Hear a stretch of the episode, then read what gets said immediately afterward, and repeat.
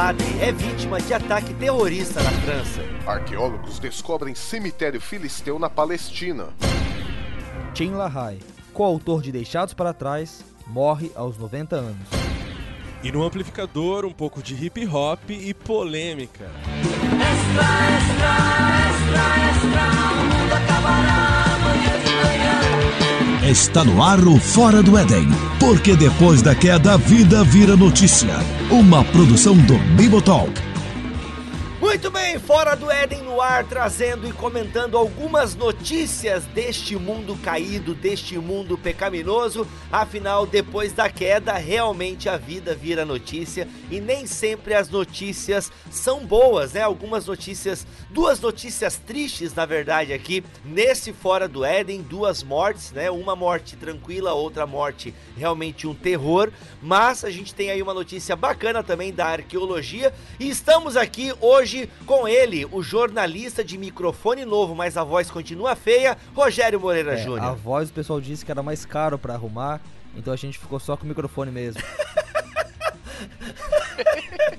Embora Ah. eu insisto que ele tem o nome de um jornalista de verdade. Sim, é o único aqui, né? Rogério Moreira Júnior. Olha aí. É, eu Mas é que ponho- na verdade essa farsa vai cair quando vocês descobrirem que o meu nome é só um pseudônimo e na verdade eu sou o João Joaquim, tá ligado? E tipo, nada de jornalístico, nada de... Santo Deus.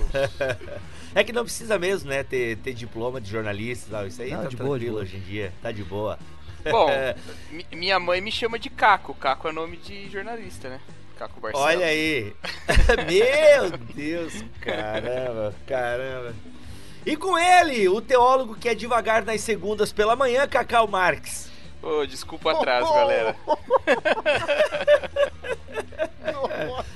E mais uma vez aqui no Fora do Éden, ele, o teólogo bíblico do BTcast, Alexandre Melhoranza. Apesar que só me mandam pra notícias velhas e notícias desastrosas, né? Olha aí, mas tá aqui. Hoje tu vai. E teve o Alice Cooper ali, Emílio. Aquela lá eu achei que você ia gostar mais de gravar. Ah, é verdade, é verdade. Olha Quem aí. também é correspondente do heavy metal, tá certo. Olha aí, gente. Então, Fora do Éden está aí. Você pode participar de que maneira do Fora do Éden, Rogério? Bom, em primeiro lugar você pode colocar um comentário pra gente lá no post. E aí você comenta ali, todo mundo vê. Novamente, tá tendo um papo maneiro nos comentários, mas tá tendo pouca gente comentando. Então, né, eu recomendo você a dar um pause aqui e dar um pulo lá. Ou você também pode entrar no nosso grupo do Telegram. Tem um link aqui no post também. E se você vê o grupo, já dá uma olhada no comentário. Ou você pode nos mandar e-mail ali no fora do. A gente recebe seu e-mail e vê o que pode fazer Muito com a sua pauta. bom. Gente, não é podcast arroba bibotalk.com, é fora do Éden arroba bibotalk.com. De propósito, eu tenho ignorado alguns e-mails porque, gente, fora do Éden é o e-mail fora do Éden, tá? Vamos, eu sei que é tudo dentro da mesma família aqui e tal, mas vamos procurar fazer certinho nas suas devidas casas, ok? E outra, quer comentar? Ah, eu e-mail, não gosto de usar e-mail, vocês estão nessa de e-mail ainda? Vai lá, entra aqui no bibotalk.com procura a postagem do Fora do Éden e faça o comentário que aí com certeza o Rogério estará olhando e a sua dica não passará em branco, beleza? Vamos então à primeira notícia deste episódio. Uma equipa de arqueólogos anunciou ter descoberto no sul de Israel um cemitério dos filisteus, povo do lendário Golias, mencionado na Bíblia. Será o primeiro cemitério filisteu a ser encontrado na história. O achado aconteceu em 2013 em Ashkelon, mas apenas este domingo foi tornado público.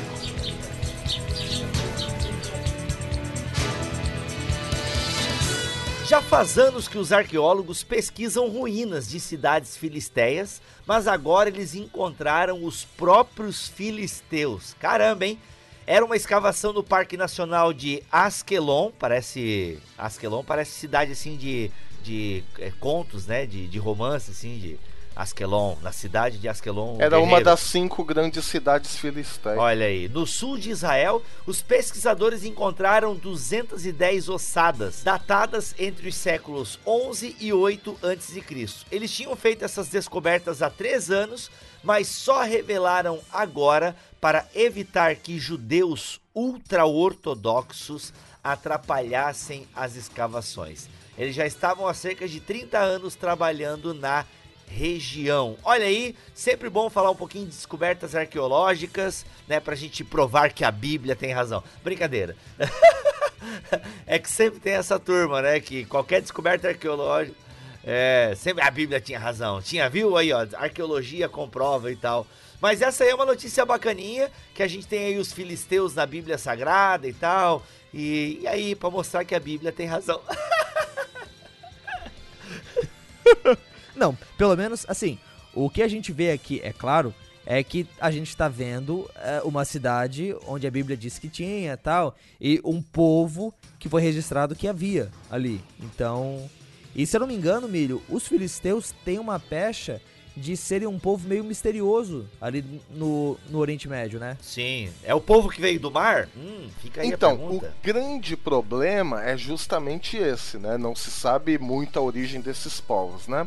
Agora, o interessante é o seguinte, né? Filisteus em hebraico é Pelistim, que é muito parecido com o nome Palestina. Então, o nome que nós temos hoje, Palestina, inclusive a região também, claro, né, que ela hoje é um pouquinho maior, né, devido a acordos internacionais, mas o nome Palestina e a região vem justamente do nome hebraico que a Bíblia dá para os filisteus, né? Quando a gente vê a Bíblia, a gente vê o, a- principalmente a parte da história bíblica, a gente vê que eles foram os principais inimigos de Israel ali entre os anos 1200 e 1000 antes de Cristo. Então, só para situar aí a gente ah, nos livros bíblicos, vamos por ali um pouco ali meados do livro de Juízes até ah, o reinado de Davi Salomão, né? 1200 antes de Cristo até 1000 ah, antes de Cristo, né? Eles ocupavam aqui aquela faixa do litoral de Israel, né? E aí um negócio muito interessante, se nós vermos o- as narrativas bíblicas, né, com, com algumas lentes da história, a gente vai ver que os filisteus foram justamente a causa política para que o povo de Israel desejasse se tornar uma monarquia. Então, ah, claro, aqui no Fora do Éden estamos tirando todos os elementos teológicos, ok? Todos os elementos eh, transcendentais e olhando a história ali só na terra, né?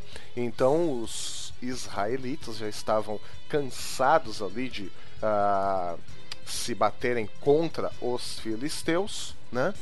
E essa foi a causa política ah, para que eles desejassem se tornar uma monarquia. Ah, a gente quer um rei, a gente quer um rei, a gente quer um rei. Por quê? Porque por algum motivo, que aí precisaria ser investigado e seria um outro fora do Éden, ou até um BTcast, quem sabe, ah, eles tivessem olhado os outros povos e falado, bom, eu acho que como monarquia, nessa forma de governo, a gente pode expulsar os filisteus daqui, né? Mas falando um pouco aqui ah, sobre as origens desse, desses povos, até a Bíblia deixa a gente com uma certa dúvida, né? Por quê? Porque em Gênesis capítulo 10, versículo 14 e 1 Crônicas capítulo 1, verso 12, a gente vai ver que os filisteus, né, a Bíblia deixa entender que os filisteus eram descendentes de um cara chamado Misraim. E Misraim, para quem não sabe, é o nome hebraico do Egito, que era filho de Cão. Então, portanto, eles teriam uma origem aí cananeia, né? Uma origem comum aí com os patriarcas, vamos dizer assim, né? Só que de acordo com Amós 9:7 e Jeremias 47:4, eles a origem deles ah, é na ilha de Caftor, que alguns pesquisadores acham que seja o antigo nome da ilha de Creta. E aí, se a gente tomar por base isso, Caftor, que é a ilha de Creta, Creta fica ali mais ou menos perto da Grécia, então eles teriam uma origem quase que comum com os antigos gregos. Os gregos antes de serem gregos, digamos assim, né? Os povos que habitavam ali aquela região antes dos gregos ainda, né? E aí, analisando as evidências arqueológicas, a gente vê que a cerâmica desse povo, né, dos filisteus, vai apontar para uma origem comum com os povos que habitavam ali a península do Mar Egeu, ou seja, a Grécia. Então a cerâmica aponta essa origem uh, mais aqui da, dessa, desse Oriente Europeu, né? Só que para confundir ainda mais a gente, os nomes das cidades desses caras apontam uma origem semítica, apontam uma origem ali comum com, com os patriarcas até, né? Então a gente citou aí né, o nome de, de Askelon, né, que é o nome de uma das cinco cidades importantes ali da, da Filístia, que era a região onde eles habitavam, né? Então os nomes apontam essa origem mais semítica, só que cerâmica aponta uma origem quase que comum com os antigos gregos, não os gregos, né, ali Platão, Aristóteles, mas os gregos uh, de antes, né, ali do ano 1000 antes de Cristo, né? Então a gente vai ter uma grande controvérsia sobre a origem desse povo, que faz parte, bem ou mal, das narrativas bíblicas, né? Agora sim, uma coisa é certa, né? Esses eram alguns pesquisadores têm como certo, né? Antes da gente é, ser tão taxativo assim, né? Alguns vão dizer que eram povos que migravam muito, né? Então pode ser que eles tenham ido das ilhas gregas, Creta e das ilhas ali do Mar Egeu até o Egito e até mesmo a Palestina, né? Por quê? Uh, outro complicômetro aí na história é que nós não temos nenhuma evidência arqueológica de filisteus na Palestina no tempo de Abraão. E aí a gente podia até se perguntar, puxa vida, como é que eles podem então ter uma origem semítica, né? Uh, vindo até chegando até Cão, sendo que não tem nenhuma evidência arqueológica de filisteus ali na, naquele pedaço de terra no tempo de Abraão, né? Só que por outro lado, olha só como é complicada essa situação. Existem registros que o faraó Ramsés III lutou contra um tal povo do mar por volta do ano 1188 a.C., que coincide por acaso com o período da atividade desse povo na Palestina, como a gente falou agora há pouco, entre os anos 1200 e 1000 a.C. Né? E aí, para encerrar, essa dominação uh, filisteia terminou na, ali na região da Palestina por volta ali da época de Salomão, no ano 930 e alguma coisa antes de Cristo, porque como a gente sabe, no tempo de Salomão, o, o reinado de Israel atingiu seu apogeu. Então houve essa supressão dos filisteus, né? Mas foi uma supressão temporária, porque eles voltaram a ser uma ameaça, não como antes, claro, né? Uh, ali no ano 1200 até o ano 1000 a.C., mas voltaram a ser uma ameaça logo depois da separação entre Israel e Judá. Claro, aí a gente compreende, né? Porque o reino de Salomão tinha atingido a extensão máxima, o reino é dividido, você quebra a hegemonia política, né?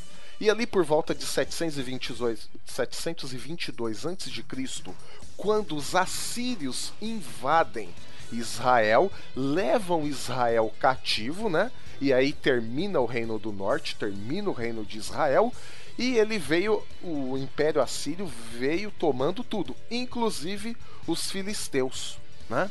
Então essa é a última vez que a gente ouve falar de uma presença filisteia na Palestina foi ali em 720 alguma coisa quando a Síria tomou tudo, né? Então, quando Israel volta do cativeiro, já não tem mais filisteus ali. Já não tinha há muito tempo. Há muito Agora, tempo. por que que existe essa preocupação dos pesquisadores em querer esconder ali o, o campo onde eles estavam fazendo e ser descoberta? O que que os ultra-ortodoxos têm contra os filisteus? É uma magoinha do passado, alguma coisa assim? Alguém sabe me dizer por que que essa ah. descoberta ficou encoberta? Ixi, agora aí a gente especula entre profecias ou então também falou: puxa vida, mas vão começar a escavar tudo de novo a nossa terra? Mas não sei, aí eu tô. É, pelo que eu entendi, a questão não era com os filisteus em si, né? Exato, é o que eu entendi também. Mas com a escavação e, e com a. É, e com o fato de ser um cemitério também, né? Porque tem toda essa questão aí da, dos mortos impuros e tal. Eu acho que era, pelo que eu entendi, era mais isso. E aí só fica essa questão dos gigantes, né? Ah, a notícia que o. Não acharam nenhum gigante? Não, Ah, não então é acharam falsa. nenhum gigante. E assim, aí Ah, o então não é próprio filisteu. texto bíblico nos ajuda também. Porque quando a gente lê na narrativa Tá, bíblica, para, para. Tu vai me dizer que o Davi- Golias não era gigante. Ah, para, para. Então, Vai que a tua heresia lá pro BT Cash, aqui Isso, não. Calma. quando, nós, quando nós lemos na narrativa bíblica o embate de Davi com Golias, a Bíblia diz que apenas, ou ela deixa entender que apenas Golias era o gigante. Sim. Porque se todos os filisteus fossem gigantes, é, é, no mínimo, né, a- a- o escritor bíblico teria informado. Quer dizer, É, teve o irmão de Golias, novo. né? Mas imagina, você tem um Golias lá do- de 3 metros, sei lá quanto, e você tem um exército de Golias. Poxa, eu acho que o autor seria sensível a, a- esse dado visual. Então, assim, cavar um cemitério filisteu em busca de gigante me parece, eh, eh, me parece uma incoerência até, porque o próprio texto bíblico deixa claro que Golias era uma exceção. Mas a- a- essa descoberta ela é realmente impressionante, assim, né? Às vezes a gente não tem noção do que é isso, porque os filisteus, como o Milho falou aí, o período áureo deles está bem antes da, da- do exílio, né? E depois do exílio babilônico não tem mais, né? Então, isso é uma. Só por falar em gigantes, galera, quando você vê aquele irmãozinho, aquela irmãzinha lá da comunidade ficar compartilhando aquela notícia de que arqueólogos descobrem ossada de gigante, mostra que a Bíblia estava certa. Gente, aquilo lá não é uma, uma escavação arqueológica de verdade, é um concurso de maquetes, alguma coisa assim. E aí a galera mostra lá um esqueleto gigante, aquilo ali é um concurso de maquetes ou alguma coisa do tipo, assim, não é uma, um não, sítio tem, arqueológico. Tem um que é Photoshop. Que é Sim, Photoshop, é, né? não, mas tem um que era um mesmo. concurso mesmo, tem um que era um concurso e tal, e a galera fica compartilhando. Também não acharam a Arca de Noé, gente, cuidado com essas notícias que vocês compartilham aí, essas notícias arqueológicas de sites que terminam com blogspot.com, sabe? Então, toma meio cuidado, não vai se animando, tá? Fiquem, fiquem mais sossegadinhos e tal. Eu gosto muito de um site, nesse sentido, eu gosto muito de um site chamado biblicalarchaeology.com. Ele é bem confiável e, e dá pra gente se informar bem. É, a única coisa é que ele é todo em inglês, né? Quem não tem dificuldade com esse idioma vai conseguir encontrar bastante coisa lá. E assim, eles não publicam nesse matérias nesse teor. E a Bíblia tinha razão. Falou, gente, se a gente for ver que a Bíblia tinha razão baseado em fatos arqueológicos, eh, Tamo lascado. a gente já passou dessa fase, eu imagino, né? Sim, sim, aqui no Bibotalk já. Não, então, mas, mas ia ser interessante, bora dessas, ter esse papo, até pra gente poder analisar, seja aqui no Fora do Éden, seja lá no BTcast, como é que a, a gente relaciona a história, né, com a Bíblia e como é que a gente pode en- entender a história bíblica. Não teve nada sobre isso ainda? Não, não, que eu lembro não. Essa questão... Ah, teve, a gente já discutiu a historicidade de algumas coisas da Bíblia, né? Ah, não, o fato histórico em si é sensacional. É, Eu, eu achei essa, essa notícia formidável, né? Mas claro que, falei, que eu vejo, logo que eu vejo uma notícia dessa, eu não vou pôr, me pôr de joelhos e falar, ó Senhor, obrigado, porque agora eu creio mais em Ti, porque afinal descobriram um cemitério filisteu onde a sua palavra diz que havia uma atividade de filisteus. Não é por isso. Mas a notícia em si, falou, puxa vida, que legal. Agora vamos poder descobrir um pouco mais da origem dos filisteus, os motivos que eles tinham. Ah, aí a gente pode ver a- na própria Bíblia também a questão que eles eram muito mais evoluídos em matéria de armamento, de exército e tudo mais. Tanto é que Davi passou uma temporada lá. Agora, se a gente pega um- um, uma notícia dessa e consegue descobrir ainda mais coisas sobre o modo de vida dos filisteus, a sua produção militar e lê a Bíblia, falou: nossa, aí o, relato bíblico eh, fica um relato praticamente 3D na nossa vista. É genial, mas fo focar e eh, e forçar eh, a nossa fé em cima desses fatos é uma bobagem. Mas o fato é que essa notícia ela cria pra gente o, o relato bíblico ali em 3D, eu diria, né? É genial. Ainda sobre a pesquisa, algumas coisas que eles acabaram descobrindo ali foi que o modo como os filisteus enterravam os mortos era bem diferente do que os outros povos faziam na região. Por exemplo, pelo que o pessoal falou ali, os semitas, os judeus, os cananeus tinham o costume de pegar os mortos, colocar eles em câmaras e deixar o corpo ah, se decompondo no decorrer de um ano para depois tirar dali e guardar os ossos enterrados. Então eram dois enterros, digamos. Um primeiro, para o corpo poder se decompor em al- alguma tumba, e um segundo, onde os ossos são guardados e colocados em outro lugar. Isso no caso dos cananeus e dos judeus.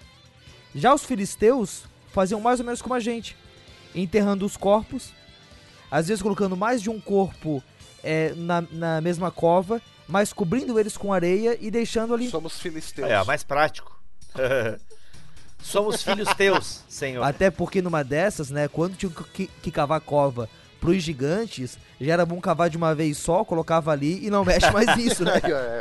É, Fazia uma só e até que botava mais alguns ainda, que já que era gigante, né? Sim, aproveitava ela. Além disso, eles encontraram cerâmicas da Fenícia, daquilo que a gente tem na Bíblia como Tiro e Sidom, né? Eles encontraram essas cerâmicas junto com os corpos e apenas um corpo tinha as armas junto na cova. O que é curioso, porque você podia esperar que um povo tão guerreiro, tão aguerrido como a gente vê na Bíblia, pudesse valorizar mais isso no pós-morte. É, mas isso também, até a questão dos filisteus serem retratados como tão cruéis e guerreiros assim, é do ponto de vista também bíblico é, do- dos inimigos, né? A face que Israel conhecia de da Filistia era essa. né? Não necessariamente eles eram tão é, bárbaros assim, tão bárbaros, né? Tão, tão cruéis, né? É, há, há um tempo atrás, algumas descobertas dos filisteus já tinham mostrado que eles tinham mais é, mais cultura, vamos dizer assim, do que a gente supunha só com relato bíblico, né? É, a gente até chama alguém de filisteu quando a gente acha que ele é muito ignorante, né? Muito bruto, né? Oh, é, do contrário, né? Mas historicamente não se justifica, né? É, é, é o contrário, exatamente, né? Eles eram bastante é, é, bem avançados nesses aspectos. Pelo menos assim. na metalurgia eles eram bem avançados. Mas é, agora o ponto ruim dessa notícia, né? Tem, tem tudo tem seus dois lados, né? O lado ruim é que a minha Bíblia arqueológica ficou desatualizada, né? Então, se quem quiser me mandar uma edição nova, pode mandar.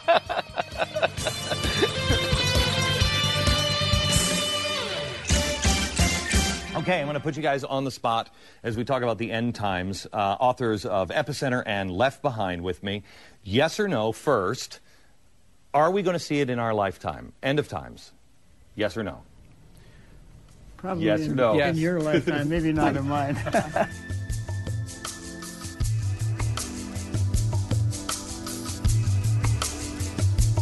Uma outra notícia aqui que chegou recentemente às, às pautas dos noticiários cristãos é da morte do autor do Deixados para Trás, Tim LaHaye, que já tinha aí 90 anos, né? Ele não era só o autor de ficção que ficou famoso, né? Ele escreveu o Deixados para Trás, essa série de livros, que também gerou uma série de filmes, mas ele também era autor de livros de teologia, de artigos não só sobre escatologia, né, mas sobre outros temas também. Tem um livro muito bom dele sobre métodos de É estudo verdade, é bíblico, verdade. É bom esse livro dele, é verdade. que eu recomendo muito mesmo quem tem interesse nesse tema. É bem bom mesmo. Tem Temperamentos Controlados pelo Espírito, que é um clássico também. Sim, é- Ato Conjugal, cara. Acho que foi o primeiro livro a falar sobre Caramba, sexo. Ato conjugal é dele, eu da nem editora. Betânia. Agora tô aqui especulando. É, mas é dele, cara. É dele. Eu lembro, assim, claro, hoje em dia já tem livros melhores, né? Sobre essa, Não, essa mas questão até, aí. até hoje esse livro é recomendado, cara. Quando eu casei, Um Quando eu casei, um tio chegou pra mim e falou: Você já leu o ato conjugal? É. Olha, eu Não, prefiro falou, fazer então tô do aqui. que ler. Você tem que ler o capítulo tal, porque não vai dar tempo Não, de ler é, tudo. então, assim, é que ele é meio retrógrado de algumas coisas, assim. Eu já prefiro um, um Entre Lençóis que já ensina umas coisas mais legais. Mas assim, é, mas queira ou não, o Tim LaHaye com o ato conjugal, cara, foi assim, e pô, e como o Cacau tá relatando. Aliás, quando eu fiz o meu curso de noivo também há seis anos atrás. Estavam, não, inclusive até a mulher que tava dando a palestra pra minha esposa lá, que mora separaram meninas de meninos, ela até, alguém comentou do ato conjugal, ela, ai, mas esse livro aí é meio pesado. Meu, na hora que eu ia achando a gente leu, a gente deu risada, né? Meu, sério mesmo que o pessoal tá. É que parece que é aquela tradição que falar pênis e vagina não pode, sabe? Ai, ui, para, não, é, é ai, é menininho, é, é, é, ai, pepequinha, é, sabe? Então assim, cara. Mas a Então, gente tá aqui. Mas é, é, é, importante a gente falar disso porque ele ficou muito conhecido como o autor dessa ficção dispensacionalista, né? Não autor, não que dispensacionalismo seja uma ficção, mas a ficção dele é na, na, na linha do dispensacionalismo. E ele não é só isso, né? Escreveu muitas outras coisas. Inclusive, até depois que eu ouvi o BTcast sobre pré-milenismo, até assim a gente procura até ter mais respeito, assim, né? Porque geralmente a gente gosta aqui no BTcast, no Bibotalk, de dar uma satirizada e tal, essa escatologia deixados para trás e tal. Mas, poxa, ouvindo, né, o, o pré-milenista que gravou o programa com o Mac, a gente até dá mais uma respeitada, assim, ele até, inclusive, ele encontrou o Jerry Jenkins. E ele mesmo, como um pré-milenista dispensacionalista, ele não concorda com tudo com, com que o Tim LaHaye e o Jerry Jenkins escreveram. Mas ele falou, pô, mas o cara, ele tem, é bem embasado o que ele tá escrevendo ali e tal, né? E é claro que é uma linha só do pré-milenismo dispensacionalista e tal.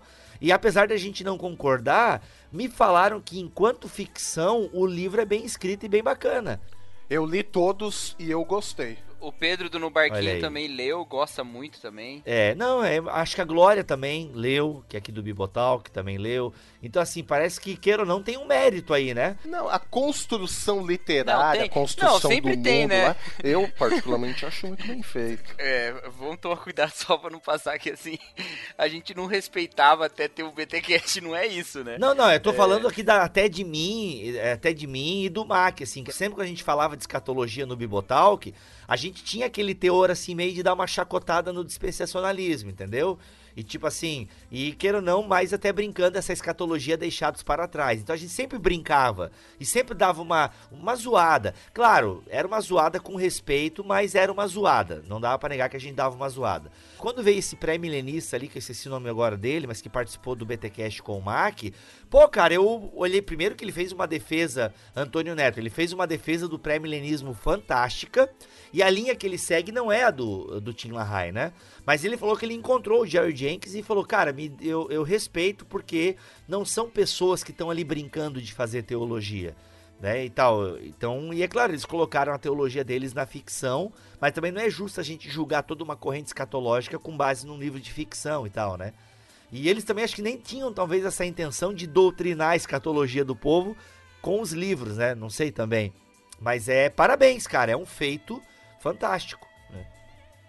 É, e, e assim, ele contribuiu pra também botar esse debate, né? Querendo ou não, é um cara é, que tem, teve bastante relevância, né? Na, na teologia. Ele, ele é alinhado com o fundamentalismo americano, né? Ele, ele até escreve naquele livro Os Fundamentos para o Século XXI, né? Ele tem um artigo sobre escatologia que é ele que faz. Mas é uma referência aí que nos deixa. E se eu puder recomendar um livro dele, recomendo esse de Métodos de Estudo Bíblico. Ah, é- é como estudar a sua Bíblia, alguma coisa assim. Mas que é um bom livro. É, isso. uhum, uhum. É como estudar a Bíblia, exatamente, exatamente. Até teve um programa, eu não sei se eles muito citam, porque eu não ouvi o podcast, mas eu acho que o nosso brother Rodrigo Chaves, no Base Bíblica, Sim, eles fizeram. Eu estou nesse programa. Olha aí, meu amigo! Aonde, aonde Me- você não está, Cacau? Aonde o Cacau aí. não está, né, cara? É, aonde o Cacau não está? E, então, eu não sei se vocês seguiram esse livro do Tim LaHaye lá, mas é, fica a dica, ele tem uns métodos legais ali de estudar a Bíblia. É. Não, Uhum. não seguimos, mas fica a dica. É- é- Fica a dica. Muito bom, tá aí nos... Alguém, como é que ele morreu? Alguém tem a notícia aí? Ele sofreu um acidente vascular cerebral, um AVC, Uhum. É de morte morrida, então. E não resistiu. É, já estava com 90 anos, já estava, né? Sim. cumpriu a carreira, né? Guardou a fé. Exatamente, exatamente. Maravilhoso. Fez a sua contribuição. Concordemos ou não com elas, né? Até fiquei feliz que eu não vi nenhum reformado chato criticando o cara, né? Porque tem uns reformados que o cara morre e eles adoram detonar a teologia do cara, né? Ah, eu já vi alguns comentários nesses comentários da notícia. Uma ou duas pessoas. Ah, que o Espírito Santo conforte e tal, mas é preciso deixar claro que deixados para trás é heresia. Então, não é heresia porque é uma ficção, né? Então, é, é. Não, mas gente, Então. m- mas assim, é, tem uma coisa que eles já esperam quem vai ser o primeiro a falar isso, sabe? E, e já vai alguém e fala, entendeu? Então, vamos, o lance acho que é mais ignorar mesmo, porque quando a gente morrer, velho, vamos lá botar, é, Deus conforte família do Bibo, e tal, mas Com É, certeza. sempre haverá o mas, né? nunca Ok. concordei com o comunismo dele. É. ai, ai, ai. Mas tá então, gente. Tim LaHaye nos deixa, foi morar com o Pai Celestial, deixou a sua contribuição e fica aí os votos e os nossos sentimentos e o respeito à sua obra. Olha aí.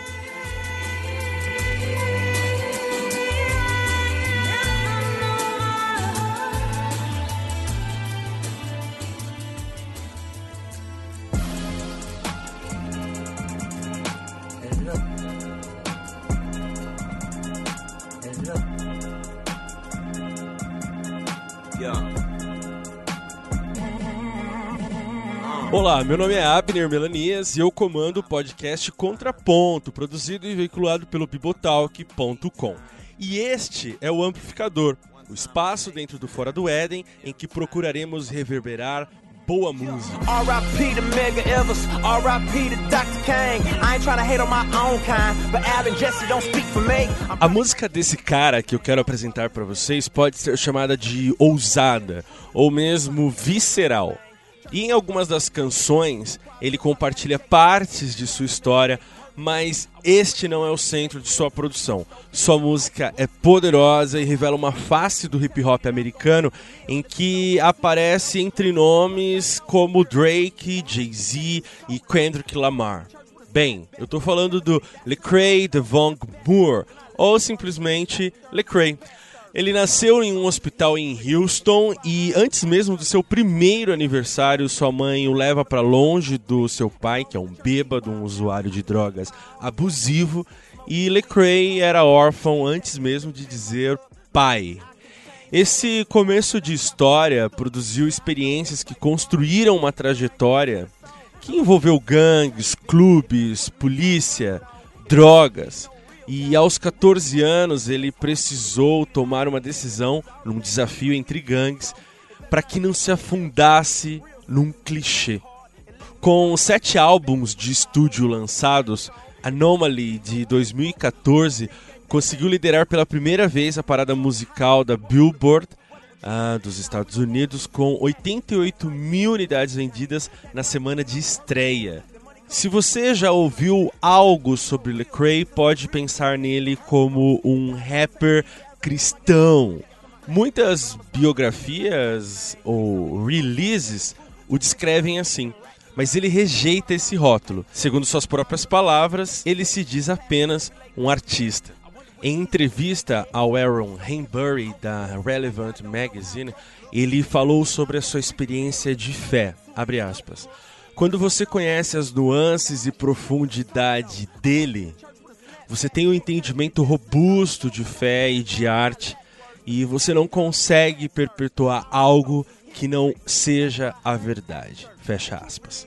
Ele também diz que Deus é um artista e assim todas as coisas sobre arte são sobre ele. A única questão para o Lecrae é o que você está dizendo sobre isso. Mais uma vez, abre aspas, quando eu faço uma música, eu estou pintando um retrato do que o reino realmente se parece. Fecha aspas. A história de Lecrae é fascinante, porém não menos que sua música. Ainda assim, algumas linhas biográficas apontam para pessoas se encantando com o que esse cara tem para dizer e proporcionando caminhos para que a sua arte apareça. Mas falando especificamente de música, em seu mais novo álbum, Church Clothes, Lecrae explora as raízes do hip hop para traduzir questões pessoais e também da cultura negra como um todo. Como destaque, dê uma conferida na música que dá nome ao álbum e perceba a mão pesada do rapper numa crítica aberta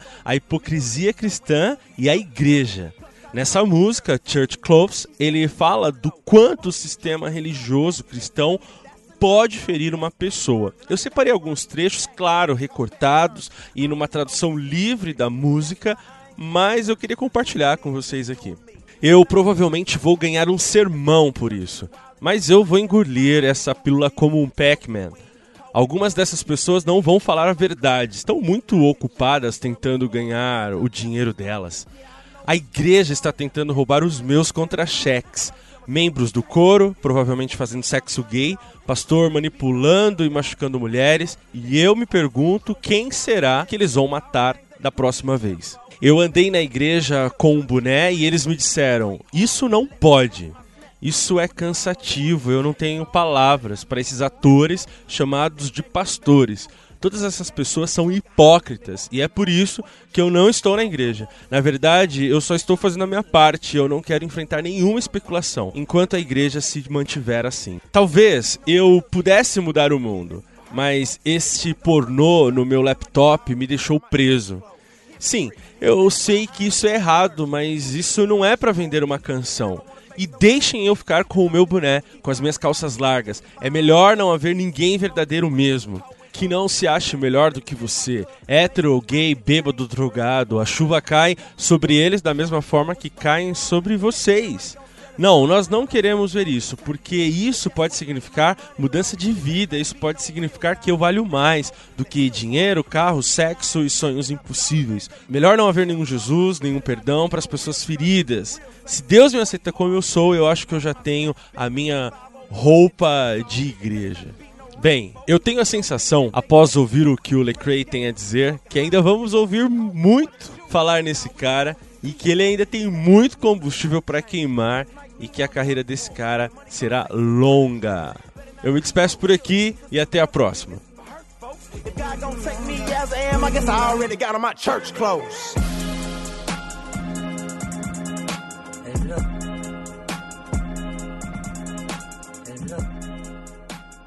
Un nouveau drame pour la France. Ce mardi, aux environs de 9h, deux individus munis d'armes blanches pénètrent dans une église de Saint-Étienne de Rouvray en Normandie. Ils prennent en otage cinq personnes, dont un prêtre, deux sœurs et plusieurs fidèles.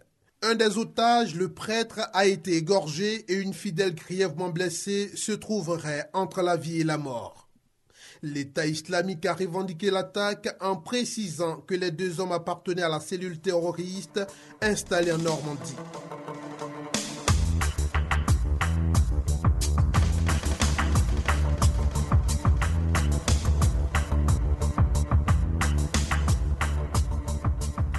O Bibo falou aí na abertura sobre as duas mortes que a gente teve nessa quinzena. E uma delas que acabou assumindo, acabou tendo bastante destaque, a gente acabou vendo bastante, foi a do padre morto na França, na última terça-feira, no dia 26 de julho. É claro que assim, falar de atentado na Europa, infelizmente, não é novidade. E eu não sei se quando você ouvir isso aqui, já não vai ter outros atentados, já não vai ter outros casos que, né, que acabaram acontecendo depois que a gente gravou. Então, a gente está trazendo aqui a notícia do padre que foi morto porque ela tem algo diferente dos outros atentados. Né? Mesmo que tenha sido só uma morte, enquanto que em outros várias pessoas estão morrendo, mas é um caso, é um ataque direto a um símbolo de fé fora do Oriente Médio. Algo que a gente já viu bastante lá e agora está acontecendo na Europa e a gente não sabe direito, ou pelo menos vai tentar discutir aqui para saber melhor o que isso significa e o que vai acontecer daqui para frente. Pô, os caras invadiram a missa, né? A missa matinal realmente foi uma coisa, uma barbárie Pois é, mesmo. foram dois agressores, eles entraram na capela, eles entraram pela porta traseira e fecharam ela em se seguida. E lá dentro tinha o padre, um padre de 86 anos, tinha duas freiras e dois fiéis.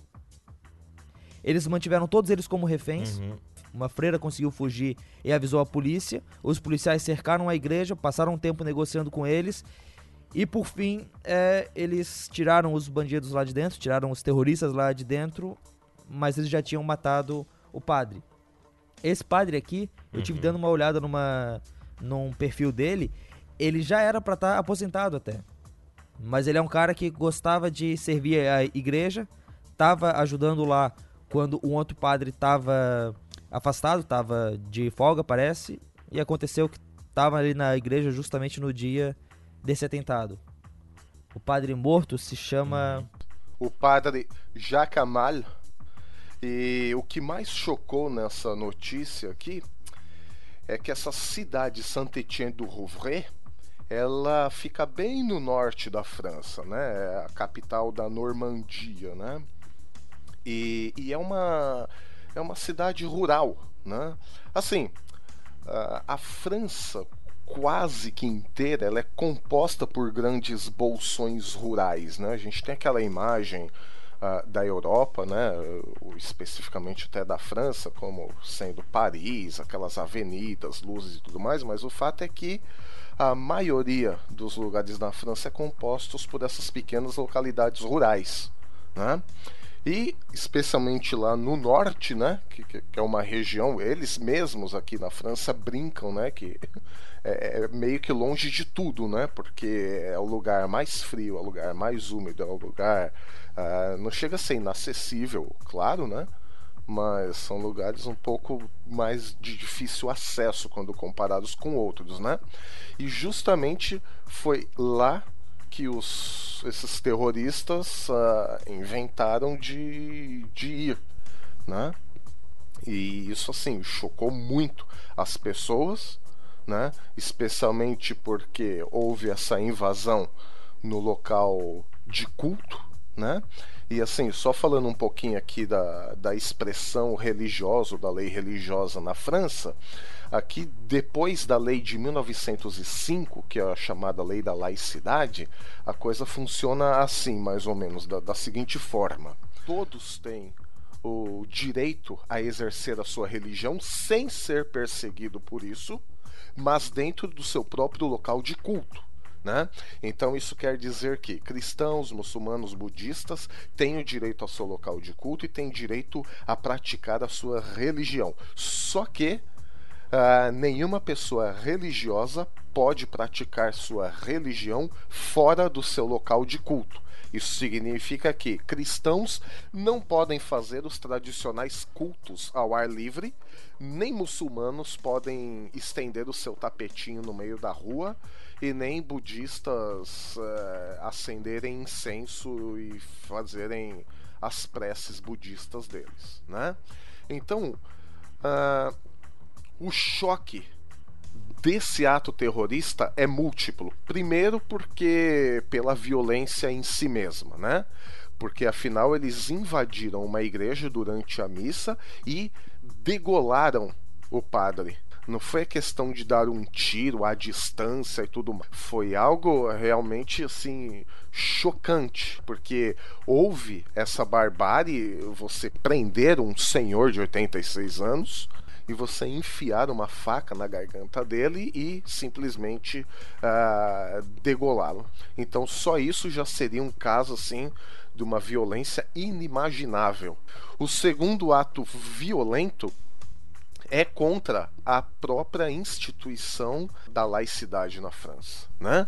Porque uma vez estabelecido que toda religião tem uh, por direito uh, o seu local de culto, a sua expressão de fé, mas dentro do local de culto, essas pessoas, esses terroristas, invadiram um local de culto em pleno culto né? e mataram um sacerdote religioso. Então isso uh, agrava ainda mais uh, essa situação, né? agrava ainda mais esse ataque. Então não foi simplesmente um padre que foi morto. Foi um padre morto, foi um ser humano morto, mas também a instituição francesa, uma parte da instituição francesa foi morta também. Né? Então, Isso coaduna com o que o Estado Islâmico vem falando por aí, né? Ele, realmente eles querem a- o ataque aos cristãos tá bem em voga, digamos assim, né? Eles têm essa uma das metas deles é realmente a questão é, atacar o cristianismo, né? Pelo que eu andei lendo e vendo por aí. é atacar o cristianismo, mas eh, vai além disso, né? Porque, por exemplo, o ataque em Nice, né? O ataque em Nice não foi um ataque contra o cristianismo. O ataque em Nice foi um ataque também à, à instituição ah, digamos, europeia, né? e aí um pouco mais francesa, mas europeia, da liberdade. Por quê? No 14 de julho, ah, a França comemora justamente a queda da Bastilha, né? a degola do Luís XVI, mas por quê? Porque ele era um rei que oprimia o povo. Né? Então, no 14 de julho, você se comemora a liberdade. Né? E no 14 de julho, nós estamos em pleno verão. Então, você atacou o turismo francês, você atacou a instituição francesa, né? a liberdade, você atacou o lema francês da liberté, égalité, fraternité. Né? Então, o que o ataque islâmico faz? Ele ataca a cultura europeia, em- né? não é só o cristianismo. Né? E agora, claro, ah, toca-se um pouco também na cultura, mas no cristianismo, porque afinal foi um padre que foi morto. Mas também foi uma instituição francesa atacada, porque você tem uma lei que preza a liberdade de culto. Você tem uma lei que preza o local sagrado, seja cristão, seja muçulmano, seja o que quer que seja, o que quer que for, né? Mas você tem uma instituição. E pelo que eu estou vendo, o alvo do Daesh, do Estado Islâmico, é justamente atacar essas instituições. E não importa para eles, não importa ah, se você ataca, ah, se você mata 86 pessoas no 14 de julho, ou se você mata uma pessoa numa igreja, numa localidade rural. Eles não estão preocupados com números e não estão preocupados com as pessoas. Bom, isso se vê, né? Claro que não estão preocupados com as pessoas, né? Mas eles não querem números, eles querem atacar as instituições, ou aquilo que já está estabelecido dentro de uma determinada civilização que, por algum motivo para eles, representa o extremo oposto da, daquilo que eles ah, pensam do mundo, da cosmovisão deles, enfim. Né? Eu acho que o que chama atenção nesse caso, e o que eu não sei se a gente pode falar que é só instituição, é que lá no Oriente Médio, o Estado Islâmico é conhecido, e a gente ouviu várias notícias dele atacando justamente os cristãos, certo? A própria entrevista com o padre ortodoxo no último programa, ele comentou como que os cristãos ortodoxos lá no Oriente Médio estão sofrendo muito por causa desses ataques. Então é algo que lá já parece que faz parte do modo de operação do Estado Islâmico atacar os cristãos. Por isso que eu não sei, Milho, até que ponto a gente pode é, tirar o, o cristianismo como alvo desses terroristas. Embora, é claro, a gente tem que ver aí que existe uma relação na França e no Ocidente muito grande entre a cultura e a religião. Então, quando você ataca um padre, você também tá. Não é um, a- um, ataque apenas religioso. É que aqui na França, isso para qualquer francês, Rogério, ah, soaria no mínimo estranho, né? Francês. No- agora eu não estou falando de italianos, de alemães, de nórdicos, francês, né? Isso não quer dizer grande coisa, porque 2% da população da França se diz cristã. E cristã aqui eu estou indo desde os católicos até os mais carismáticos possíveis, né? Nós estamos falando aí de 2% da população de 60 milhões de habitantes, né? Por isso que eu fiz questão de sublinhar justamente o ataque a instituições.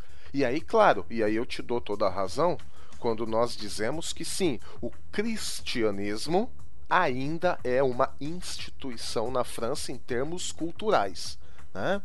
Mas eh, eu teria um certo cuidado ao comparar a morte de cristãos aqui na França, que seja este padre, ou cristãos no meio ali daquela multidão, e entre os oitenta e poucos que foram mortos lá em Nice, ou mortes de cristãos na Coreia do Norte, ou mesmo no Oriente Médio, né?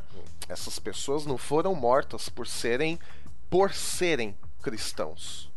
É, essa é a questão. No Oriente Médio, nós vemos mortes, em, principalmente no, no portal da, da missão Portas Abertas, nós vemos que esses cristãos são mortos simplesmente por serem cristãos. Ah, você é cristão, morre. Pum. Né? Aqui não. Aqui na França não. Né? Você não tem. Ah, eles são cristãos. Não se pode dizer que a França é cristã. Né? A França tem 2% de cristãos. Então, assim, é, aqui na França, pelo menos, nós vemos esse ataque às instituições de fraternidade, as instituições de liberdade, liberdade de culto, liberdade de andar para lá e para cá sem você sofrer nenhum tipo de recriminação por o que quer que seja, né? Então aqui tem mais essa conotação, né? E eles sabem disso. Eles sabem disso, porque senão eles não teriam atacado uh, em Nice no 14 de julho. Nice é uma instituição turística no 14 de julho numa instituição é, civil e não teria também atacado um padre no meio de uma região remota perdida lá no norte da França. A instituição religiosa. Aqui na França, pelo menos, eles querem pôr abaixo todas as Acho instituições. Que eu, que eu entendi o seu ponto de que o padre foi morto não por ser cristão, mas realmente nesse ataque às instituições. Embora aí vai, né? Tipo, a instituição da igreja, ela acaba sendo forte, muito forte aqui no ocidente e acaba tendo esse peso. Até porque assim, né, a gente quando a gente ouve falar sobre os cristãos que são atacados no Oriente Médio, realmente vai nesse ponto da fé deles, pela fé eles estão sofrendo e tudo mais, e realmente tem mártires lá. Teve todo aquele caso dos irmãos que o Daesh pintou aquele U com um tio em cima, com um ponto em cima, para marcar a casa dos, dos cristãos, que representa a letra N do alfabeto árabe e a, a inicial de Nazareno, lá em árabe também, que foi uma coisa que rodou o mundo e, e muitas pessoas se sensibilizaram com esse com o que acontecia com os irmãos lá. Mas isso é a situação do Oriente Médio. Aqui já no Ocidente, quando se ataca uma igreja, é bom, se fossem atacar os cristãos, ia, ter muito, ia ser muito mais fácil achar gente, pelo menos é, culturalmente cristã, para poder atacar. Mas é um ataque que acaba soando mais, mais político até, não, mais ao Ocidente todo. Exato, não, aí eu concordo. Perfeito. Porque perfeito. um padre morto na França, de certo modo, é. Parece um dedo em riste contra o cristianismo enquanto instituição na Europa toda, no Ocidente todo, né? Esse, eu acho que de qualquer forma, né, seja mesmo dessa forma que o Milho colocou, essa ação ela nos deixa preocupados, né, a respeito da de uma de um Com confronto certeza. religioso. Querendo ou não, a gente isso passa na nossa cabeça, né? Não, e todos E- aqui estão conscientes disso também, Cacau. É, então. E assim, eu acho que uma coisa que a gente pode talvez ter em mente, é, tirando assim um pouco da questão mais jornalística da coisa, mas é que esse padre, né, nosso irmão em Cristo, ele cumpriu o propósito nobre que os cristãos são chamados a cumprir, né? Então, se ele é, de fato ansiava pelo encontro com Deus como deve ser de todos os cristãos e se ele de fato é, colocava Deus como a, a, a sua o sentido da sua vida e não há nenhum motivo para a gente achar que não é, a ele foi dado o privilégio de sofrer por Cristo, né? E então e o sangue dos mártires são a semente da igreja, continuam sendo, né? Sim. Então a gente nisso a gente pode até se consolar. Sim. E muita gente até não entendeu isso, né? Eu lembro que o Franklin Ferreira colocou isso no Facebook dele. e alguns reformados mais, é, eu diria, é, mais chiitas, alguns reformados mais fundamentalistas tal, tipo, não gostaram dessa afirmação dele e tal, só porque o cara é católico, entendeu? E, Ah, entendi. É, aí- Eu tava pensando, por que que não é, gostava? não, é, é inacreditável, né? Inacreditável que pra ser mártir o cara tem que ser protestante, né? Não pode ser um mártir católico. Então, é, isso realmente é um absurdo. Mas todo mundo colocou Nós Somos as na- a Nação da Cruz quando morreram aqueles 18 cóptas. egípcios. É, justamente, que, que tem uma teologia bem diferente da nossa, por sinal. Muito, Coerência, muito né? diferente. Coerência, né? Afinal, né? A gente vê por aqui. Em relação a esses ataques na Europa, até como o Rogério colocou no início da notícia, é interessante que está acontecendo até com uma certa frequência, né? A gente. E assim, e você até já não vê mais tantas mobilizações, assim, troca de, de, de perfil, né? Mudar a foto do perfil com a bandeira do país que foi atentado, ou com algum símbolo e tal. Ah, realmente, assim, atentados na Europa estão virando notícia de morte por traficante ou morte por tráfico. Ou, assim, sabe essa- esses programas policiais que a gente vê aqui no Brasil, que é só uma desgraça atrás da outra? Parece que tá virando isso, né? Os atentados na França, assim. E até eu não sei quem comentou, cara. Eu gostaria muito de lembrar a notícia ou o post por completo. Eu vou só reproduzir então bem uma parte só. Mas até alguém tava comentando que a França e a Europa, elas no fundo não estão acostumadas assim com tanta violência, né? Eu não sei se isso procede também. Não necessariamente, né, Bibo? Porque depois de passar por duas guerras mundiais, a própria história de todos os países aqui, cada um lutando por territórios, essa configuração que a gente encontra hoje, que é resultado que de guerras passadas, né? Então, assim, mas a Segunda Guerra Mundial acabou em 45, 70 anos. Pois é. Então, queira ou não, tem uma geração aí toda que está acostumado com né, uma certa tranquilidade, uma certa paz. Por exemplo, um padre degolado aqui no Brasil seria só mais uma notícia, entendeu? Não viraria, não teria uma repercussão mundial um padre degolado aqui no Brasil. Entende o ponto que eu quero chegar? Por quê? Porque barbaridades com crianças, velhos. aqui na minha região mesmo, volta e tu ouve falar de um casal de velhinhos que são espancados porque o cara foi lá roubar 70 reais, entendeu? Do casal de, de velhinhos. Então, assim, isso vira o quê? Uma notícia regional aqui.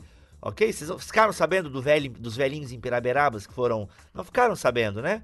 Nem aqui em Floripa, cara. É, nem em Floripa você fica sabendo. Então é uma coisa que acontece volta e meia aqui em Joinville região. E não vira uma notícia mundial. Agora não, um padre né, de um atentado terrorista e tal. Mas eu acho que pode chegar um momento em que, ok, mais uma bomba explodiu lá na França, mais um atentado aconteceu na Alemanha. Eu acho que daqui a pouco, talvez, né, a gente comece a se acostumar e aí já não tenha mais aquela mobilização mundial de trocar avatares e tal. né? Então, porque infelizmente tá tá se intensificando né, essa questão dos ataques e tal. A Europa realmente ela é um alvo. É, então, o Brasil, né, parece que já sondaram conversas aí do Estado Islâmico, até já teve mensagens direcionadas ao Brasil e tal. Então, tá, vai ter as Olimpíadas, que começa aí essa semana. Então, tá todo mundo meio aí de alerta, aquela coisa toda. e Posso fazer um contraponto a essa notícia? Claro, Eu- total. A gente total. não está no contraponto, nem o Abner está entre nós, mas Um, dois, três, começou! começou o contraponto aqui da notícia. Ah, apesar de tudo isso, nós ainda temos grandes líderes ah, do cristianismo no Brasil, grandes líderes evangélicos, ainda postando nas redes sociais ah, mensagens que levam, ah, se não ao ódio, pelo menos a um desprezo com os muçulmanos, né? Por causa daquela generalização de que o Estado Islâmico quer implantar a, a- a religião muçulmana, né? E, e aí eu sempre digo e e eu estou vendo isso, né? Aqui a maioria dos meus vizinhos são muçulmanos, né? E eu digo que se todos os muçulmanos quisessem realmente explodir a França, eles já teriam feito isso há muito tempo. Porque aqui tem muito muçulmano. A maioria dos meus vizinhos aqui são de origem árabe, praticam a religião muçulmana e eu posso dizer a vocês que são todos gente muito boa, né? E É, eu lamento por essa generalização também. Tipo, até teve um conhecido meu que colocou assim: entenda de uma vez, o islamismo é uma religião má. Sabe? Poxa, assim, desnecessário. completamente muito desnecessário porque eles fazem, eles evitam aquela generalização, né? Ah, ah, que houve sem querer entrar no mérito, mas somente para fazer um exemplo, né? Todo homem é um potencial estuprador, certo? E aí os nossos amigos, especialmente os mais associados da direita cristã, o que eles fazem? Não, isso é generalizar, onde já se viu, isso é um absurdo, nananã. E aí os mesmos amigos da direita cristã, eu diria até da extrema direita cristã, eles não querem, eles generalizam que todo muçulmano é um terrorista em potencial, atraindo o ódio ou, no mínimo, um certo desprezo pela, pelo povo árabe e pelos, por aqueles que praticam a religião muçulmana. E para fazer um contraponto desta notícia, para dizer que nem todo muçulmano é terrorista, que nem todo muçulmano quer a violência, né? para desgeneralizar, assim como os nossos amigos da direita cristã também querem desgeneralizar essa questão do estupro. Estou pegando aqui como título de exemplo, porque são duas questões completamente distintas, né? Mas o exemplo aqui é na generalização, tá? Ah, saiu aqui no site da France Info que lá em Saint-Étienne du Rouvray, onde o padre Jacques Amel foi, foi morto, nós temos também uma mesquita, né? E o Oman desta mesquita, na última sexta-feira, no dia 29 de julho, convocou um culto muçulmano e ele convidou aos muçulmanos a reagir a esta violência, né? Então, o imã ele exortou os muçulmanos a não se calar. Ele convidou os muçulmanos a se insurgir, a se colocar contra essa atitude de assassinato, a se colocar contra esse ato de terrorismo. Né? Então, nós vemos aí que pelo menos uma mesquita está reagindo contra esse atentado terrorista. Né? Então vemos já por, então no mínimo por causa de uma já não podemos generalizar, né? Só que eu conheço outros muçulmanos aqui, tenho amigos muçulmanos, vizinhos muçulmanos que também se colocam contra e acham um absurdo esse tipo de ataque, como todos os franceses, né? Até tem uma muçulmana, né, Emílio? Desculpa te interromper, mas eu lembrei aqui agora. Tem uma muçulmana, até tem um vídeo dela, não sei se vocês assistiram, que até tá viralizando esse vídeo dela, que ela diz que os muçulmanos precisam conversar sobre isso, né? Que apesar de ser um grupo pequeno, que é terrorista e fanático, ela divide em três categorias, que eu não lembro agora, o link vai estar tá aí na postagem deste Fora do Éden. Mas é. E ela fala: nós muçulmanos precisamos falar sobre os, os radicais. Né? Até ela brinca: não preciso do Ben Affleck me defendendo. Né? Ela fala que nós muçulmanos, que não somos então os radicais, nós precisamos falar é, sobre isso, precisamos discutir essa questão do radicalismo e aí. Bibo, eu acho que uma coisa que é importante é que às vezes a gente não percebe o quanto que essa radicalização atende aos interesses do Estado Islâmico. No ano passado, não sei quantos de vocês se lembram, mas teve aquele caso nos Estados Unidos de um garoto que foi preso porque fez um relógio na escola e os professores acharam que era uma bomba. Quando o Xadrez Verbal, que é um podcast que eu realmente recomendo você ouvir sobre política internacional, quando eles foram falar sobre isso, o Felipe Figueiredo comentou que isso era a vitória do terrorismo. Porque nenhum terrorista teve que fazer nada. Mas eles já colocaram medo de tal forma dentro das pessoas, dentro dos americanos, que eles não conseguem olhar para um trabalho de escola e não ver uma bomba. Ah, daqui a pouco eu vou fazer um link com isso que você acabou de falar, Rogério, de um editorial que saiu dia 27 de julho no Le Monde. Uh, mas, mas antes, só uma palavrinha do. uma frase do imã dessa mesquita. Ele disse assim para os fiéis dele: Este evento que acaba de acontecer deve nos ajudar a reforçar os laços que existem entre nós. Nós somos chamados a construir pontes e não muros. Nós, os crentes, claro, os crentes muçulmanos, devemos dar o exemplo.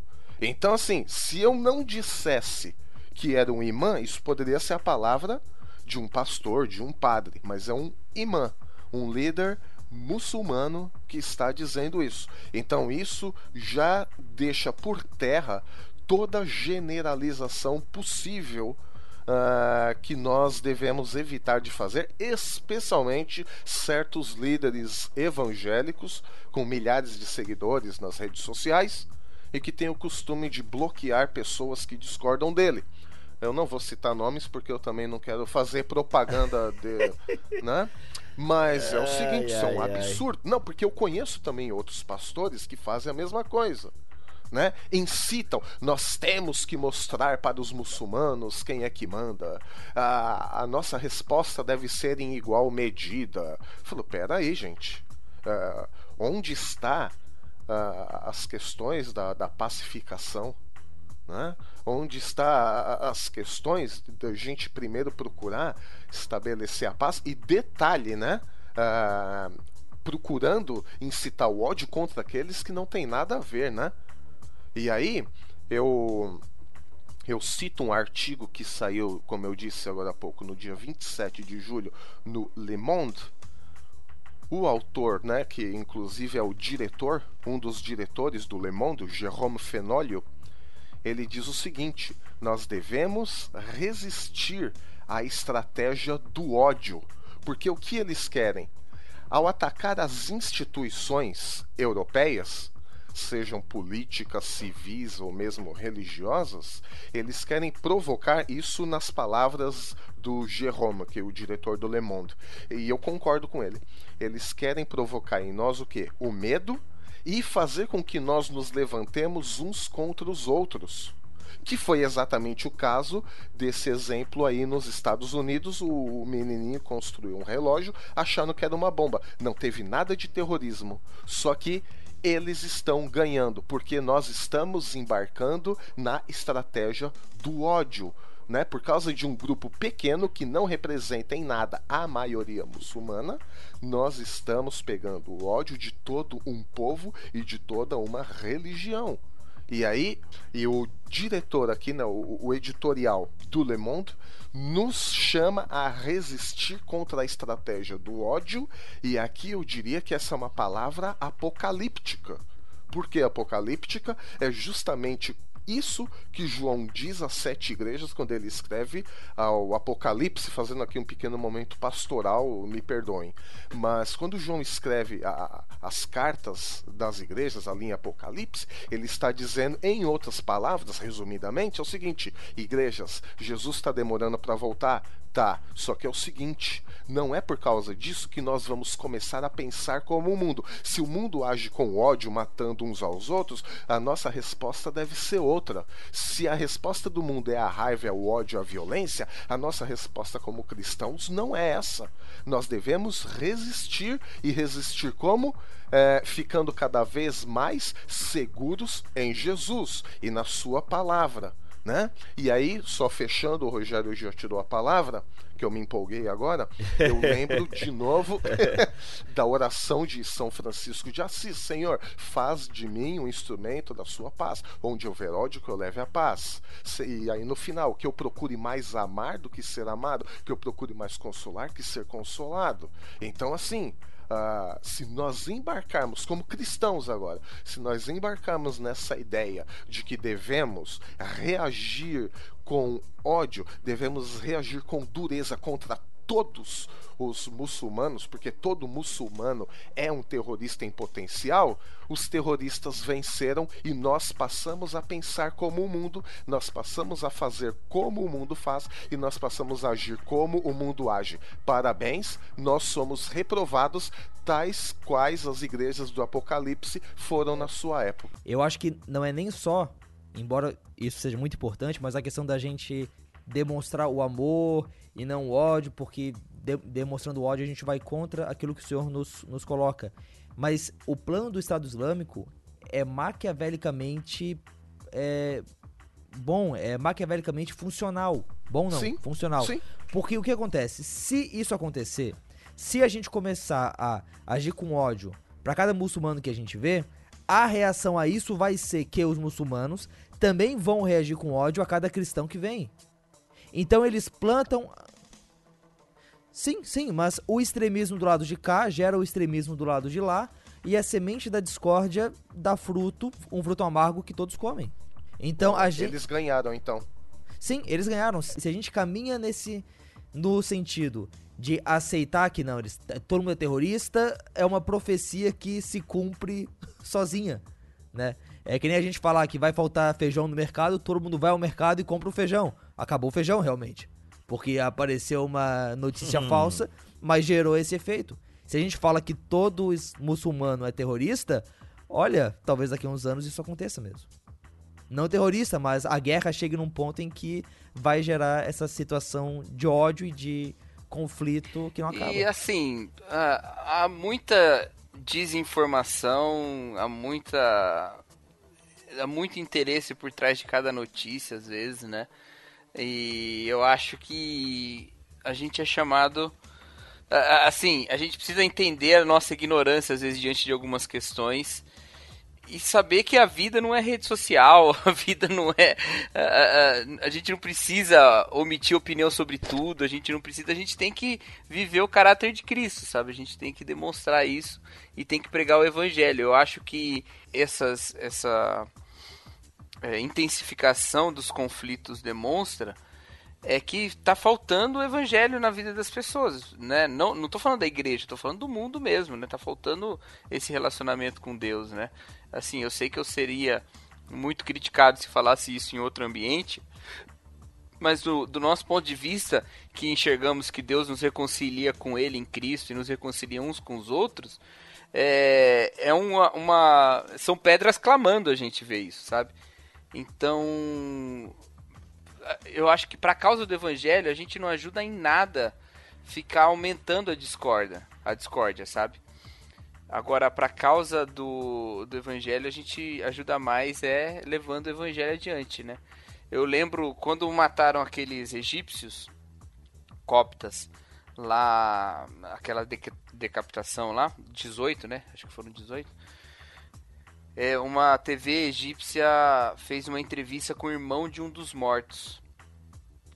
E ele, e ele era cristão também. E ele dizia assim que ele não ele não, não esperava vingança, ele não queria vingança, ele não tava ele orava para que aqueles que cometeram esse ato eh, se convertessem, percebessem que Deus eh, não quer isso deles e tal e tal, foi falando bem assim. Mas ele disse uma coisa que eu achei interessante, ele falou a questão de do governo egípcio entrar ou não em guerra, mandar ou não bombas, isso aí é uma questão política. Mas eles não fazem isso em vingança do sangue do meu irmão, porque eu e a minha família não esperamos que esse sangue seja vingado, né? Então, às vezes a gente tem esse sentimento muito movido pela ira. Então, tem toda uma questão de segurança nacional, tem tudo isso é abordável, tudo isso deve ser discutido, mas deve ser discutido nos ambientes políticos ou, ou, ou com termos políticos, né? Agora, a ideia de que de vingança ou de quem é mal, quem é bom, meu, mal é quem puxa o gatilho, mal é quem passa a faca no pescoço, sabe? E mal é todo mundo. então, e não é o, o- o- não é o governo que vai acabar com a maldade, a gente E mal é quem gera o ódio também, né? é, entendeu? Então acho que a gente perde um pouco a noção, assim. É, eu espero realmente que os países se mobilizem para gerar paz. E a paz às vezes passa por um conflito. Eu, eu entendo isso. Agora, não sou eu que vou fazer isso e eu não vou. A a minha forma de abordar não vai ser essa, sabe? A minha forma de abordar é outra, né? Então. É, a gente aborda da maneira que a gente foi chamado para abordar, que é pregando o evangelho, levando a mensagem de Jesus e, e continuando vivendo o evangelho. E esperando um dia encontrar lá o Padre Jaque e quem sabe em outras condições nossas, né, que nós não morramos da mesma maneira. É isso aí. A gente pediu ali na comunidade do Fora do Éden no Telegram pro pessoal fazer comentários sobre essa notícia. O que você escuta agora é o que o Wellington Leal mandou pra gente. Bom, para início, Estado Islâmico é um Estado párea, um Estado que não tem relação com nenhum Estado estabelecido no mundo aberto. Eles são praticamente como se fosse uma quadrilha organizada, criminosos. E eles têm uma ideologia, uma ideologia de conflito, uma ideologia medieval, que eles propagam pelo terror, usando métodos modernos, sim, mas é uma mentalidade retrógrada, uma mentalidade de conflito contra um inimigo que quem não é, são com eles é inimigo deles. Pode ser muçulmano, pode ser cristão, pode ser qualquer coisa. Todos são inimigos. Que não estão com eles são inimigos. E eu creio que com esses atentados eles queiram radicalizar os islâmicos desses países ocidentais cristãos. De que modo? Fazendo até que a população cristã, a população não muçulmana, veja os muçulmanos como um, um, inimigo em potencial e radicalizem contra eles. Dessa forma, os islâmicos pacíficos queiram é, lutar contra os cristãos e nesse conflito o Estado Islâmico tomar frente. Eu acho que a, a estratégia é não deixar esse sentimento é, espalhar, você agregar essa população islâmica local, integrar ela e não deixar elas isoladas com influência desses, desse tipo de ideia que o Estado Islâmico propaga.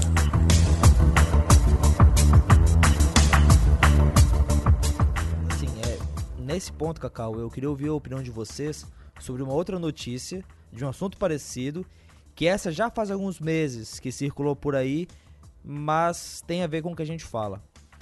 Existem casos lá no Iraque de milícias cristãs que estão defendendo suas cidades. E não apenas milícias cristãs formadas por pessoas que vêm de uma cultura cristã ou vêm de cidades tradicionalmente cristãs no Iraque, mas milícias que, por exemplo, vão pegar no texto que Jesus disse para os discípulos pegarem uma espada ali na ceia e dizem: Ó, oh, essa é a nossa base bíblica para pegar em armas e atacar o Estado Islâmico. Assim, eu acho que a gente nem precisa dizer o quanto que essa seria uma base bíblica frouxa para qualquer tipo de coisa. Mas por outro lado, né, considerando que lá tem cidades onde realmente está vindo o Estado Islâmico, ele está vindo uh, matar crianças, matar mulheres, matar pessoas, é, e esses, essas pessoas lá, esses cristãos lá, estão pegando em armas para se, se defender. Como é que a gente coloca isso dentro desse contexto que vocês acabaram de falar e até dentro do contexto de um certo pacifismo que o Sermão do Monte parece indicar? Olha, é, eu acho o seguinte. Eu não, não, sou contrário a ninguém pegar arma para defender sua vida, sua cidade, sua família, é, desde que dentro da, né, do contexto de guerra aí, que é o que está acontecendo lá, né? Eles são no contexto de guerra. Agora, eu sou absolutamente contra pegar em arma para defender o cristianismo, né? O cristianismo não precisa de defesa nem de arma, nem de governo, nem de nada. O cristianismo é defendido por Deus, né? A igreja, nem o cristianismo, a igreja é defendida por Deus. Então isso não precisa. Agora, é, tá vindo aí um exército do Estado Islâmico para invadir essa cidade. E eles estão em guerra, né, cara? E na guerra você tem que se defender. É, é eu, eu. Assim, é não associar não a questão da vivência, a prática cristã à violência. O erro deles foi buscar embasamento Exatamente. bíblico. É, claro, é. Lógico, eu tô vendo aqui, tá todo mundo vindo, vindo invadir minha casa. Eu não tenho arma aqui, eu vou precisar me defender de alguma, de alguma maneira, né? É, mas não, não porque eu sou é um cristão. Erro. Ah, você cristão, tem o direito é. dado por Deus de matar o infiel. Ah, aí não, né? Não é um erro buscar o embasamento bíblico, é o erro achar que isso é uma espécie de um ministério, entendeu? É achar que isso sim, é. Sim, exercer... é que não tem embasamento bíblico para isso, eu acho. Não, acho que tem. Eu acho que tem sim para defesa da, da vida, para defesa. Eh, eu acho que a Bíblia não impede, eh, sabe? Assim, é, dentro da lei, é, por exemplo, quando a, a, palavra de Deus fala. É, quando a palavra de Deus fala a respeito do papel do governo, né? De exercer a justiça e tal, ela tá falando da utilização da violência, né? E assim, então, mas no momento de guerra, quem é que defende? É o povo, né? É o povo todo é soldado, né? Por isso que eu falei, num contexto de guerra, né? É, ainda assim, ainda assim, cristãos mais elevados e iluminados pensariam antes eu que vou pro céu do que ele que vai pro inferno, entendeu? Eu, eu acho que é um pensamento válido e não, não é descartável, assim, mesmo que pareça absurdo a primeira, primeira audição. É, eu acho que é um pensamento válido e, e, e, pode ser defendido e pode ser exercido. Mas na hora do vamos ver, cara, nenhum de nós está em posição de julgar. Porque o Estado Islâmico vindo para invadir sua cidade, cara, eu acho que a gente não consegue. O, o, John Piper fala uma coisa interessante sobre isso. Ele disse que quando o, Jim Elliot lá e os missionários no, no Equador foram atacados pelos indígenas, todos eles eram do sul dos Estados Unidos, todos eles usavam arma. Mas eles sacaram a arma e atiraram para cima para tentar assustar e não matar os indígenas que no final os mataram, né? E aí o, o, o, John Piper fala, olha, eu acho linda essa história, eu acho que isso é o ideal máximo de cristão, mas eu não sei se eu conseguiria fazer isso ao ver minha família sendo atacada ou se eu posso exigir isso de alguém. Então, eu acho que eu fico na mesma, sabe? Eles, a gente não tem como julgar eles. Mas no momento de guerra, todo mundo é soldado, velho. E é assim aqui no Brasil também. O Brasil invadido, todo mundo é soldado.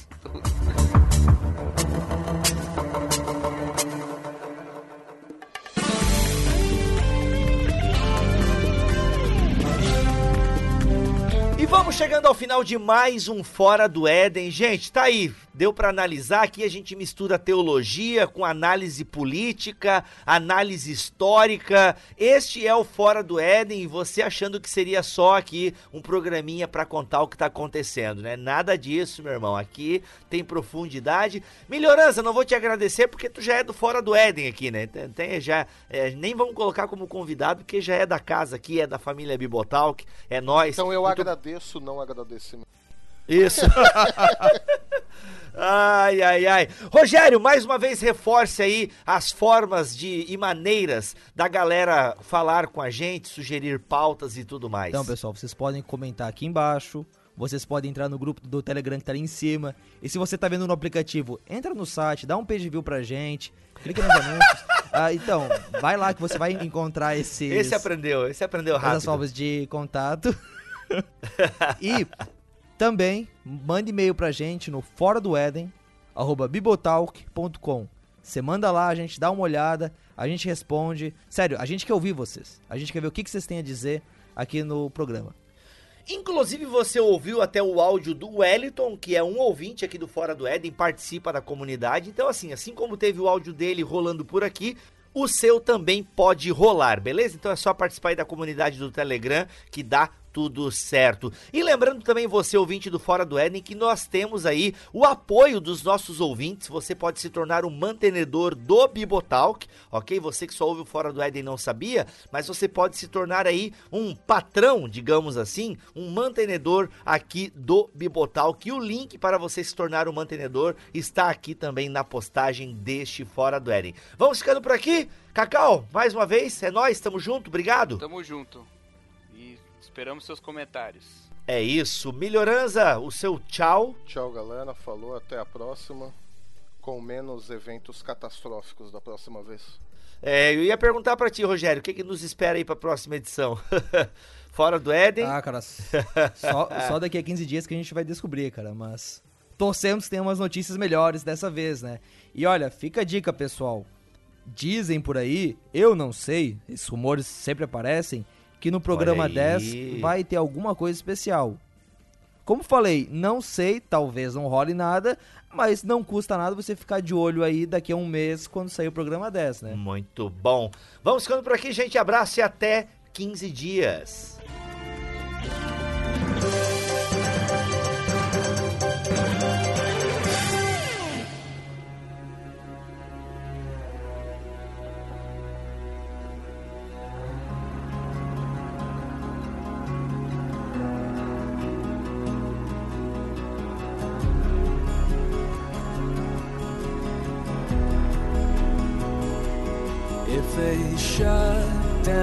Churches, where would you go?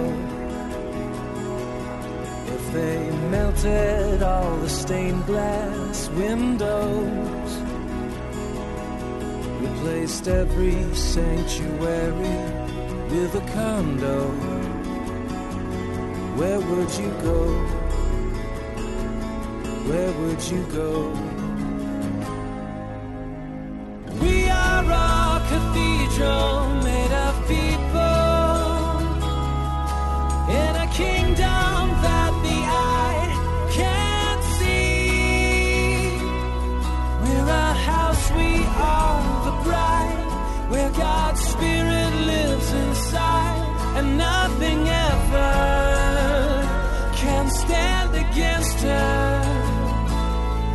they burned every Bible, what would you know? If they tore your marked up pages, how would you grow? And declared your devotion to be criminal. What would you know? What would you know?